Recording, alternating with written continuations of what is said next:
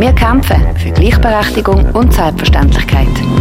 50 Jahre Frauenstimmrecht auf Radio X.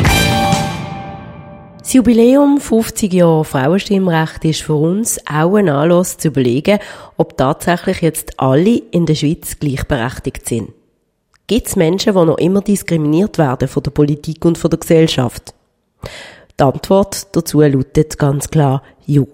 Und zu denen gehören in der Schweiz zum Beispiel immer noch Menschen, die sich weder als Mann noch als Frau lesen, also non-binär sind. Denn ein Drittgeschlecht ist offiziell noch nicht anerkannt in der Schweiz. Aber auch für Transmenschen ist es heute immer noch nicht so einfach. Immerhin hat im Dezember 2020 sowohl der Stände wie auch Nationalrat ganz klar schon mal gesagt, dass Transmenschen bald schon sollen können ihre Vornamen und ihre Geschlechtsbezeichnung auf dem Zivilstandesamt korrigieren. Und zwar ohne ärztliches Attest und großem administrativem Aufwand. Wir haben Melissa Holderiet gefragt, was sie von dem Schritt haltet, denn Melissa hat die Umwandlung von Mann zur Frau bereits hinter sich. Ich habe mich sehr gefreut, als ich das äh, mitbekommen habe, weil es ist definitiv notwendig und sicher auch, ähm, auch wichtig, dass man sich da angepasst hat, weil es ist vorher halt auch kantonal ein, Flickenteppich gesehen. Also es hat Kantone gegeben, die das relativ locker genommen haben, es hat Kantone gegeben, also die Stadt zum Beispiel ist ganz schwierig gesehen. Das ist vorher anscheinend nicht möglich gewesen. Ähm, ohne medizinische Anpassungen dürfen sich das ändern zu lassen. Darum ist das sicher sehr wichtig und absolut positiv, dass es jetzt so ist. Konkret, was verändert sich denn jetzt für Transmenschen diesbezüglich? Ähm, also es ist natürlich so, es ist ja für Transmenschen relativ unterschiedlich, wie viel Anpassungen das man möchte vornehmen. Das steht ja jedem frei. Also es gibt Transmenschen, die zum Beispiel gar keine Operationen möchten vornehmen lassen oder auch keine Hormonbehandlungen und denen ist es dann halt quasi verwehrt worden, ihren Personenstand zu ändern. Was ja für sich selber halt relativ wichtig ist, aber halt auch gesellschaftlich gesehen wichtig ist, wenn man zum Beispiel als Transfrau im Leben ist, aber auf der Idee halt immer noch ein Mann ist, kann das halt auch zu Problemen führen, immer wieder einmal. Ähm, von dem her ist das schon absolut zwingend, dass das jetzt so geht. Auch eben unter Wahrung von der Persönlichkeitsrecht, die jeder Mensch hat. Wie weit möchte ich meinen Körper denn verändern? Und äh, bei mir persönlich ist es so gewesen, dass ich damals noch in Basel-Land gewohnt habe und bei mir eben sehr stark ans Herz gelegt hat, die Personenstandsänderungen durchzuziehen, solange ich in Basel-Land wohne. Weil Basel-Land ist relativ kulant gewesen dort in, dem, in dieser Hinsicht. Ich habe zum Beispiel, ähm, mir ist zwar, also ich bin schon in Hormonbehandlung gesehen, und habe auch schon meine OP-Termine gehabt zum Zeitpunkt, wo ich Personenstandsänderung gemacht habe. Es ist aber nicht relevant gewesen. Es ist im Prinzip eine Formsache gewesen. Du musst dann vor das äh, Zivilgericht ein paar Fragen beantwortet, die gewünschten Namen nennen und dann hat das einfach, glaube 500 Franken gekostet für die Namensänderung und das wäre dann eigentlich gewesen. Das ist eigentlich eine reine Formsache. Melissa, du hast gerade vorher erwähnt, dass du eine Hormonbehandlung gemacht hast und dich für eine Operation entschieden hast. Magst du erzählen, wann das für dich so klar war, dass du den schwierigen Schritt für eine Umwandlung durchziehst? Und wann hast du gemerkt, dass du dich in deinem Körper nicht wohlfühlst?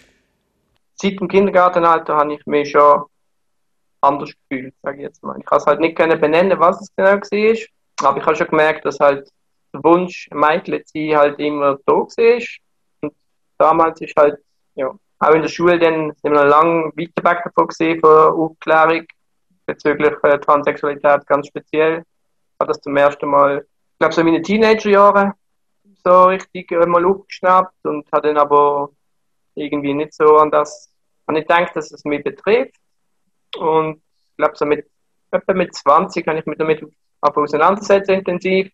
Habe es dann mal in Erwägung gezogen, dass ich vielleicht doch transsexuell bin und hat dann doch aber nochmal fünf Jahre gebraucht, um es wirklich akzeptieren, dass es so ist, weil es halt auch eben gesellschaftlich gesehen nicht so ganz einfach ist.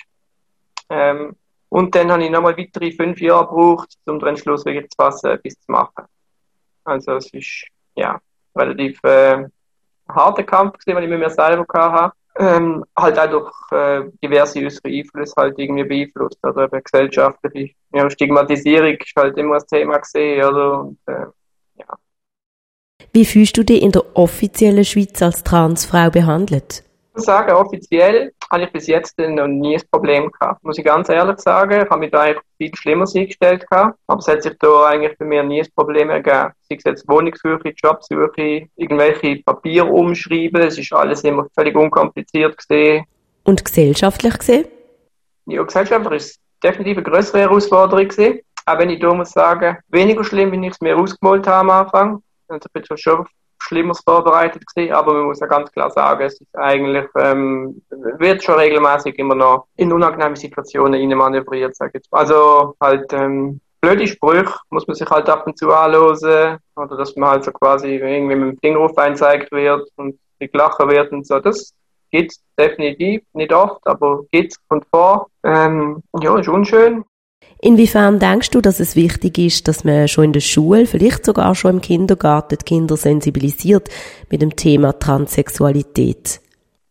es ist sehr wichtig, dass es in der Schule äh, passiert, dass es thematisiert wird. Nicht nur Transsexualität, auch, ähm, auch ähm, sexuelle Orientierungen, finde ich, sollte auch viel mehr thematisiert werden. Ich denke, es ist jetzt sicher schon viel weiter wie damals, wenn ich in der Schule war. Auf jeden Fall. Also ich habe ein konkretes Beispiel, wenn es um Transsexualität geht. Wir haben ja damals Sexualkunde gehabt so siebte, achte Klasse rum und dann ist eben ein Chart äh, aufgelegt worden, wo eben Homosexualität, Bisexualität, ähm, Heterosexualität drauf beschrieben war. Und dann haben wir über das geredet. Und ganz rechts ist eben noch Transsexualität gestanden. Und äh, die Worte vom Lehrer damals sind gesehen, das müssen wir gar nicht behandeln, das ist irgendwie was ganz Extremes, das betrifft eh keine, das können wir vergessen. Das ist so das, was ich mitgenommen habe über das Thema. Und rückblickend für mich war das damals schon sehr wertvoll gewesen, wenn ich halt mit 14, 15 schon gewusst hat, okay, es gibt da so etwas. Und, ja. Du bist jetzt eine Frau. Siehst du denn auch als Feministin?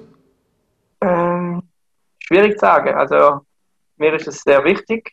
Äh, die ganze Frauenrecht und Gleichberechtigung ist mir mega wichtig und da äh, gibt es auch noch viel zu machen, trotz allem, was schon erreicht ist. Äh, Feministin würde ich mir jetzt gerade aber nicht bezeichnen.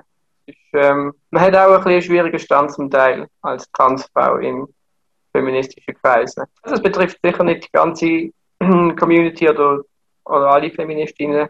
Also wir haben halt auch schon müssen anhören, ja Melli, du kannst das nicht beurteilen, du bist halt nicht wirklich, du bist halt keine richtige Frau, du weißt nicht so genau, von was du redest. Ja, finde ich ab und zu ein bisschen schwierig, wenn man so etwas hört, weil er hat doch relativ viel Opfer gebracht, im Gegensatz zu ja, wahrscheinlich den meisten Cis-Frauen, dass sie als Frau akzeptiert wird. Also ja, halt schon einiges, was da dahinter steckt. Man zahlt halt schon einen Preis dafür, wenn man sich, ja, wenn man das macht. Und ähm, ja, es tut ein bisschen weh, wenn man halt den Preis zahlt hat und dann heißt, ja, du bist halt keine richtige Frau, du kannst ja nicht mitreden.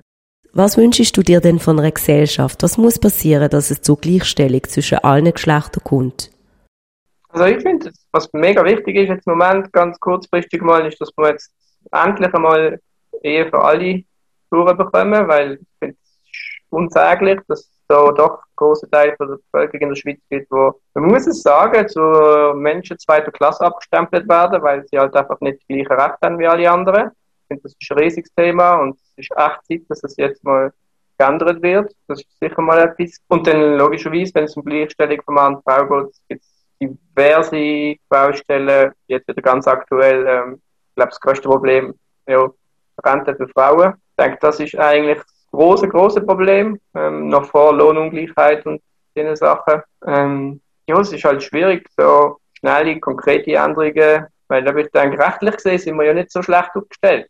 Weil rechtlich ist es ja, ja ziemlich klar geregelt. Es ist grundsätzlich ein gesellschaftliches Problem, oder? Es muss ein Umdenken stattfinden und äh, ich denke, da sind wir jetzt alle halt in der Pflicht, unsere Kinder halt dementsprechend auch zu erziehen.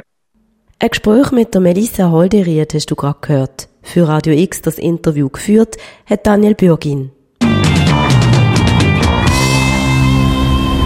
50 Jahre Frauenstimmrecht. Ein Anfang, aber sicher noch nichts Ende.